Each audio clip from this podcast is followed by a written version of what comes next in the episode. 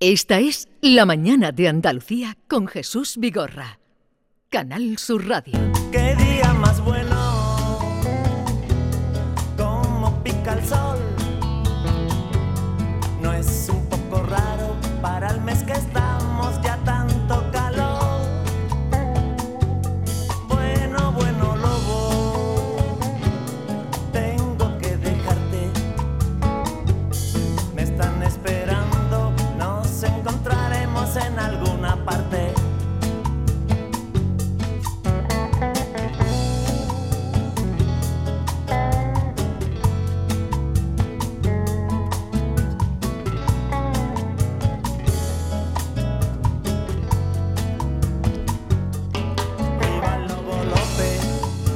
Un día, Lobo López, su majestad, eh, Kiko Veneno. Buenos días, Kiko. Muchísimas gracias. ¿Qué tal estás? Bien, bien, muy bien. ¿Cómo te va la vida? Bien, bien, con una un poquito de, iba a decir estrés, no, yo no soy persona de estrés, yo soy persona de prisa.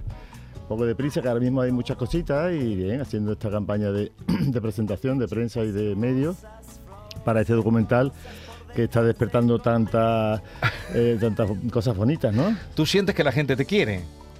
Hombre, eso es lo primero que sentí yo en la vida. Yo cuando salí del coño de mi madre, con perdón, ¡ah! Y yo sentía que me quería la gente, el mundo me quería. Y después ya, lo importante, Jesús, es aprender tú a querer al mundo. Eso es lo difícil.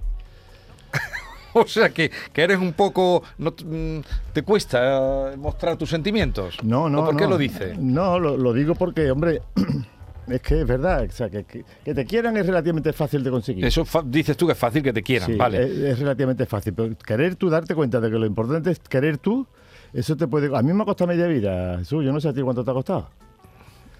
Estoy todavía investigando. bueno, eh, el documental se va a presentar la, la semana que viene. Cualquier momento es bueno para hablar con Kiko Veneno, pues siempre tiene cosas que contar. Como él dice, no tiene fórmulas, es cambiante. eh, tiene una mirada para descubrir. Todavía sientes curiosidad por descubrir lo que te puedas encontrar a- al otro lado de una esquina, ¿no? Eh, hombre, sí, claro que sí, tengo ilusión y curiosidad. Aunque claro, con la edad conoces un montón de cosas de la naturaleza humana, sobre todo si te gusta la historia, y ves que, bueno, ves nuestro arquetipo, ves lo que se repite en la historia, ves la constitu- lo constitutivo de- del alma humana, pero es que después también hay cantidad de cosas que el mundo es tan entretenido, la variedad de especímenes que tenemos en él, eh, animales, vegetales y minerales, son tan extraordinarios que eh, siempre tienes algo que descubrir, siempre. Sí. Yo lo que he descubierto en este documental que se va a presentar el próximo día 9 en, eh, dentro del Festival de Cine de Sevilla, un día Lobo López, es el, trabajo, este disco nos gustó a todos. Con este, este disco es el que eh, un poco, bueno, ya estaba antes Veneno, ¿no? Eh, con el que mucha gente te conoce, o con el Veneno que está como referencia en la historia de la música española. Sí, en el 77. se Pero ese, ese te dio poco dinero, no te libró Mucha rebeldía y poco dinero, sí. Mucha rebeldía, poco dinero. Digo porque tú seguiste trabajando, lo cuentas. El que te, te catapulta ya a dedicarte a la música profesionalmente y poder mantener tu casita fue eh, Échate un cantecito, Sí, que es fue. este disco. sí, sí. Lo que yo no imaginaba, a lo mejor porque desconozco también el mundo que tú eres profesional de la música, la historia que hay detrás del proceso, las horas de, de reuniones, de trabajo, de ensayos que tiene este disco. Sí, tiene algo de ultimátum, como has visto, ¿no? O sea, Sí. hay una apuesta ahí que hacemos en el año 89 y yo le llamo a Santiago y le digo, Santiago, ya estoy harto, voy a hacer mi último disco que va a ser el último intento. Sí, al Santiago Serón, Éramos de- muy amigos desde que empezamos. Sí, de Radio. Futura. Sí. Eh, y entonces, curiosamente, a través de, de mi compadre Juan, de, que era de San Bartolomé de la Torre, y él estuvo con su padre en Villanueva de los Castillejos. Ajá. ¿eh? Eh, entonces, pues eh, yo lo llamo y, y me dice, vale, Kiko, yo te voy a proponer, vamos a hablar y te voy a proponer eh, una forma para que este ultimátum no sea, va va a ver tú cómo no va a ser tan ultimátum como tú me lo estás poniendo. ¿sabes? Porque yo sé que tú puedes hacerlo bien y con mi ayuda y con y te voy a poner mi, en fin, vas a verlo cómo podemos hacer, ¿sabes? Me dio muchísima confianza y empezamos a escribir, a cartearnos. Sí, pero todavía no tenías nada más que la idea de que querías hacer un disco. ¿O ya en tu cabeza tenías alguna, algún tema, alguna letra? Nada, nada. Nada. Nada, nada. Solo la idea, las ganas y, y la decisión. Exactamente, la decisión de hacer eh, un disco ya definitivo para entrar en la industria de la música. Sí. Y entonces empezamos a escribirnos, empecé a mandarle letras yo cambié mucho mis hábitos de vida ahí. Eh, y empecé, me, me había construido, me construí un pequeño estudio en mi casa, en mi piso aquí en la Almena. Entonces trabajaba yo en Diputación, ahí Sí, sí, yo sí. mucho a Maite. Claro. Y, Ahí nos conocimos hace nos conocimos. 40 años. Y, y bueno, y empecé a, a escribir y a, y a grabar. a- empecé a, a aprender. Bueno, lo más, lo más lejos que yo llegaba en, el- en la tecnología ha sido grabar en este cuatro pistas de, de cassette, un Tascam Sí, Portaguan, sí, sí, sí. Que tenía. que Pero que eso grababa de por Porta, dos que llamabas tú Portaguan. Portaguan. Portaguan se llamaba el modelo. Ah, el modelo se llama Un modelo- Portaguan. un Yo creí que era un nombre que tú le habías puesto Portaguan cuando sale. no, no, no, no, Portaguan eh, eh, grababa en casete a alta Sí. velocidad, de forma que una cinta de, de, de 30 minutos cabían dos canciones. Sí. Y te grababa por las dos caras, dos pistas por cada cara. Sí. Era relativamente fácil de manejar, eso sí te lo digo porque si no yo no hubiera aprendido en la vida, Sí. soy muy torpe para eso. Pero bueno, me construí mi pequeño estudio con mi amiga Charo, lo insonorizamos eh, y me puse a la tarea de empezar a maquetar cosas y le iban mandando cosas a Santiago, le mandaba letras. Y entonces es muy bonito que recuerdo, bueno, lo recuerdo con un cariño extraordinario y, con- y sobre todo eh, el procedimiento que él usaba era, me, me hacía comentarios, nosotros somos los dos de letras, digamos, Sí. ¿no? Él es mucho más filósofo que yo, tiene Sí. una cultura extraordinaria y, y es filósofo, militante. Sí. Yo soy filosofete aficionadete. Tú eres filósofo mm, pues de la calle, De, de digamos. la calle. Yo me leo a Nietzsche porque son eh, eh, frases cortas y, so- y son, eh, digamos que son, digamos que no, no es un gran tratado filosófico, Sí. sino me gusta mucho leer Él lee a Hegel y tú lees a Nietzsche. el de Hegel lo que haga falta. Sí, sí. Y entonces empezamos a escribirnos y a, y a comentar. Y él me decía que, bien, Kiko, esa canción, yo qué sé, yo tengo ahí eso, tengo cartas de él, ¿eh? Sí. Me decía, decía cosas a veces muy sorprendentes, y no me acuerdo, pero decía, eso, eso me recuerda a los templarios. Tiene una cosa, de- mm, mm, tiene una cosa espiritual, pero militar también. Y me quedaba acojonado, digo,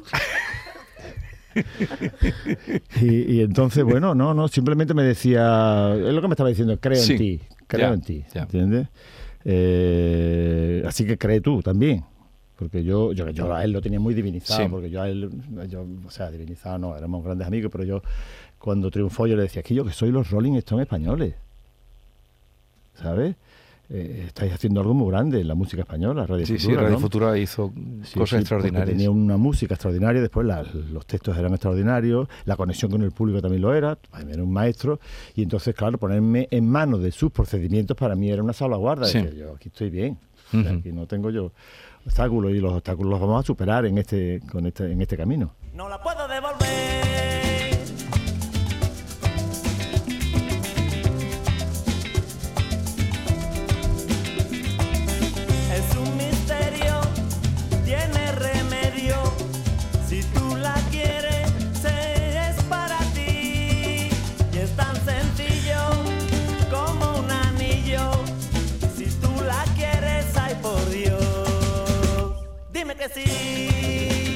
El mensajero, perdón, Que estas letras las escribía yo en la DIPO, muchas de ellas. en la DIPU.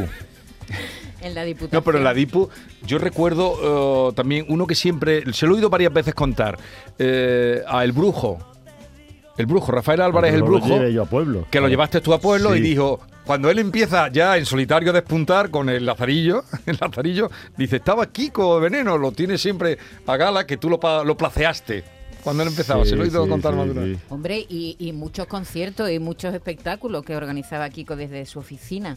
¿Tenía oficina y todo? Hombre, claro. Tenía despachito, yo no tenía despachito y todo tenía. Ah, Hombre, allí íbamos a, a tal y estaba allí, allí en el, no, un sitio muy bonito que tenía la Diputación. Sí, en bueno, ese yo era un técnico de Claro. base. Yo lo que hacía era ir, ir a los pueblos a preparar las actuaciones, los cursos, a llevar gente, llevaba a los artistas que entraban en los circuitos, los llevaba a, a- a Hacienda para legalizarlos. Sí, sí. Claro, había que hacer contratos legales.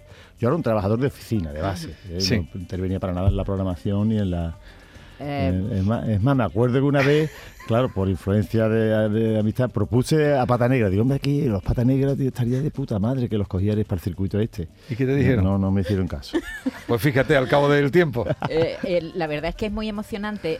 Es un disco que nos ha marcado, ah, porque además eh, todas las canciones ¿no? aquí van a sonar. Todas las canciones son, todas son divinas. De estos discos que salen así, ya está, Sí. son buenas. Y, y está considerado por la crítica, no es que lo diga yo, sino está considerado por la crítica uno de los mejores músicos, discos de la música popular de, de nuestro país. Eh, pero el, el documental es, es muy tierno en el sentido de que eh, vemos también el momento histórico donde se hace este, este disco.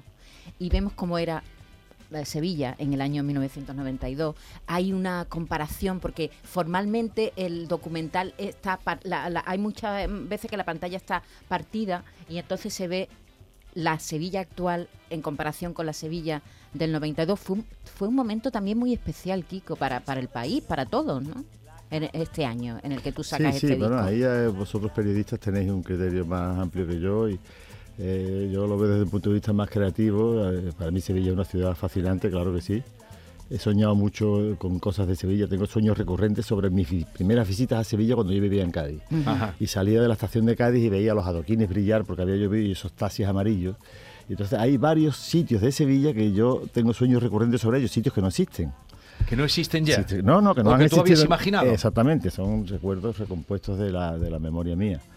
Eh, ahí sí, sí, bueno, yo ahí era un... Pero yo volvería a lo que dice, a lo que decía Jesús, que, que fue mucho trabajo, ¿sabes? Quiero decir Sí. que, eh, que no tengáis la impresión de que es que a mí fueron 10 canciones que se me ocurrieron así de pronto. No, no, no, no. A mí me costó mucho trabajo centrarme porque si conocéis un poco mi, mi- mi música anterior era más dispersa, más aquí te pillo, aquí te mato. Eh, Pero había cosas, seré mecánico por ti. Sí, había cosas buenas, pero quiero decir, el intento sistemático de hacer un disco para llegar a la gente Sí. me tomó muchísimo trabajo, muchísimo tiempo, mucha dedicación. Bueno, ahí se cuenta, ¿no? La sí. cantidad de ensayos, por ejemplo, que ¿Quién- tenía, y horas de pregunto, ensayo, ¿no? ¿quién pagaba los ensayos? No, no, ahí no. ensayos no, ¿verdad? ¿Quién pagaba por El proceso del disco fue el siguiente. Yo empecé a, a construir en mi casa las maquetas y las canciones. Yo trabajaba en Diputación. Eh, teníamos un pequeño ensayo que me- prestaron los Hulen, que ensayaban, Sí. los Hulen ensayaban, en- como yo había hecho una cancioncita para ellos, yo éramos muy Sí. amigos de Pepe Quero y toda esta gente, yo ensayaba ahí en, en, eh, en los bomberos. Sí, donde tenían ellos el, el local de ellos el ensayo. Ahí eh, hacíamos algunos ensayos ahí y yo tenía un grupo en el que estaba también Lolo, eh, Pájaro y hacíamos algunas actuaciones que eran muy graciosas porque en el Pueblo Buni yo no sé cómo podíamos caber tantas personas y tantas cosas, pero íbamos a tocar algunos pueblos aquí, poquitas actuaciones, pero íbamos preparando algunas de las canciones que surgían, como Sí, Joselito, sí. como Fuego, las íbamos cantando ya. Eh, pero yo me refería antes al, al proceso de hacer las canciones. Me tomó muchísimo creación. tiempo, muchísimo tiempo. Porque. eh, o sea, o sea, mm, fui afilando mucho los procedimientos. Afilando mucho, ¿no? Superhéroes de barrio.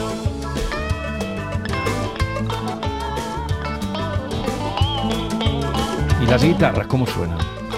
Hombre, porque en aquel tiempo me hizo una entrevista mm, Blas Fernández, de- de- eh, estaba en ABC, me decía, mm, yo le decía, es que eh, Sevilla es el vivero de guitarras de, de- de Europa. Sí. ¿sabes?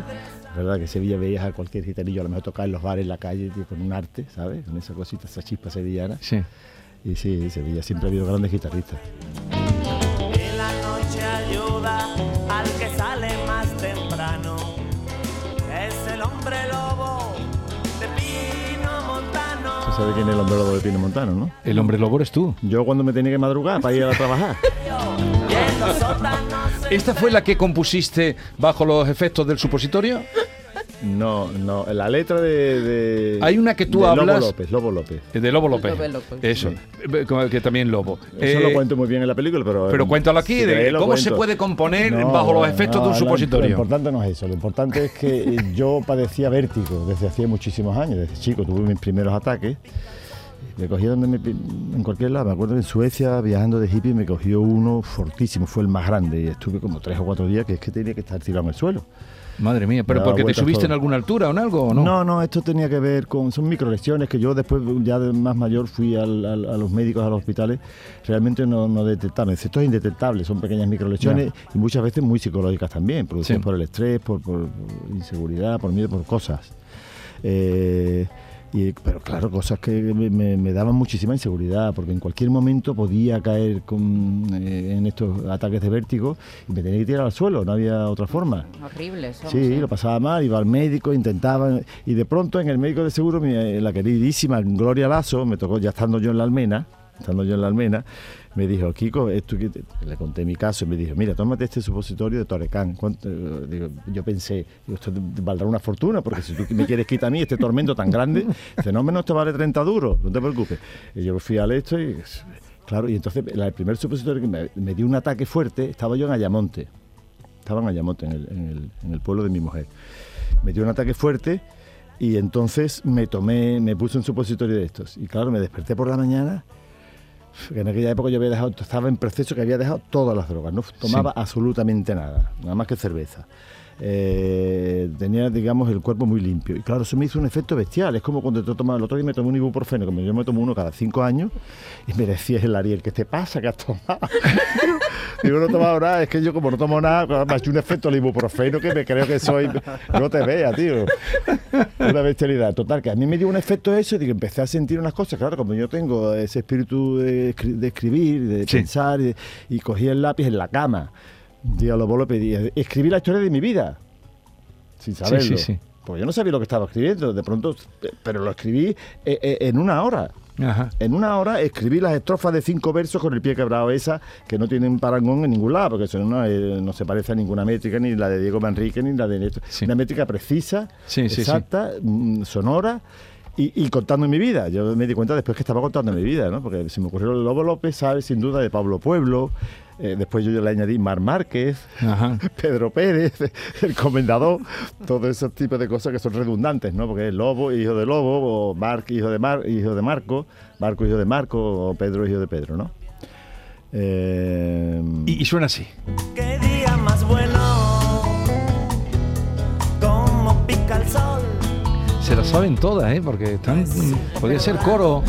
Te digo que el Torecán es infalible. Pero, y, y- y puesto que eh, te dio ese efecto, ¿no volviste a probar en algún momento que estuvieras No, atascado con un no, Torecán? No, tan torpe no soy, Jesús. Tan torpe no soy. Por cierto, que haces un elogio importante. Bueno, tú siempre lo has hecho en los servicios públicos, pero lo haces en la sanidad pública, porque esta eh, médica era de. Por supuesto. Y haces un elogio de esa mujer que tú estás eh, muy agradecido con ella. Bueno, de hecho, has dicho su nombre y todo. Lasso, sí, sí, sí.